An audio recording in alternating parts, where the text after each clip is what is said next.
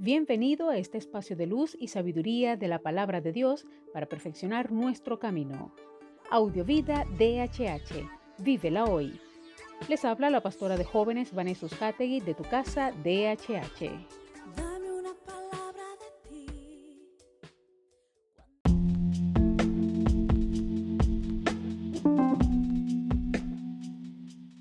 El mensaje de hoy se titula Compromiso con el vulnerable. Salmo 68.5 dice, Padre de los huérfanos, defensor de las viudas es Dios en su santa morada. Dios acoge en su casa a los desamparados y libra a los cautivos entre cánticos de júbilos. Es curioso porque, sin excepción, las divinidades de la antigüedad siempre han estado al lado del rico, del poderoso, del sacerdote, del guerrero y del rey. El Dios de Israel, nuestro Dios, es una total excepción al respecto. Él se declara el protector de los huérfanos y las viudas, que juntamente con los extranjeros y los pobres son una manera de abarcar a todos los vulnerables. Se erige en su protector y reclamará cuentas de cómo los tratamos.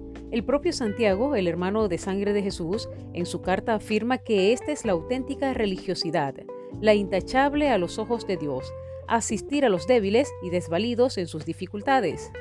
Así pues, la Iglesia del Señor no puede ignorar quiénes son aquellos a los que el Señor protege y debe hacer todo lo posible por alinearse con aquellos que debido a sistemas económicos, sociales, culturales, racionales o políticos quedan al margen de la sociedad, excluidos del acceso a educación, cultura, alimentos y salud. Es un reto personal y comunitario para los seguidores de Jesús porque el Evangelio no es únicamente para la eternidad, es para el aquí y el ahora. Ahora pregunto, ¿cómo debe afectar esto tu visión ante la pobreza, la discriminación y la marginación? ¿Es justo gritar contra la ideología de género y callar ante la pobreza, la marginación y el desamparo de los vulnerables? ¿Qué haría Jesús? Reflexionemos en esto y oremos. Amado Padre, gracias porque tu amor es eterno, inmenso y grandioso.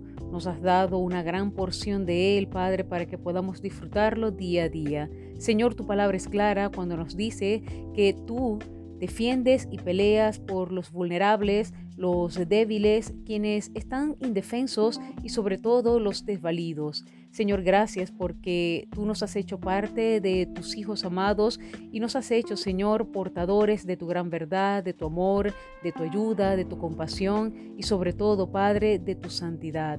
Permítenos, Señor, ser conscientes cada día de la gran responsabilidad que nos has delegado, del propósito que nos has encomendado y sobre todo, Padre, de poder cumplir esa labor, de poder ayudar, de poder levantar, de poder sostener a los más débiles.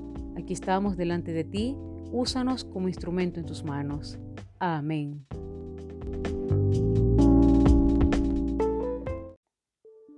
Comparte esta palabra y sea un canal de bendición en las manos de Dios para muchos. Recuerda, lo visible es momentáneo, lo que no se ve es eterno. Audiovida DHH. Vívela hoy.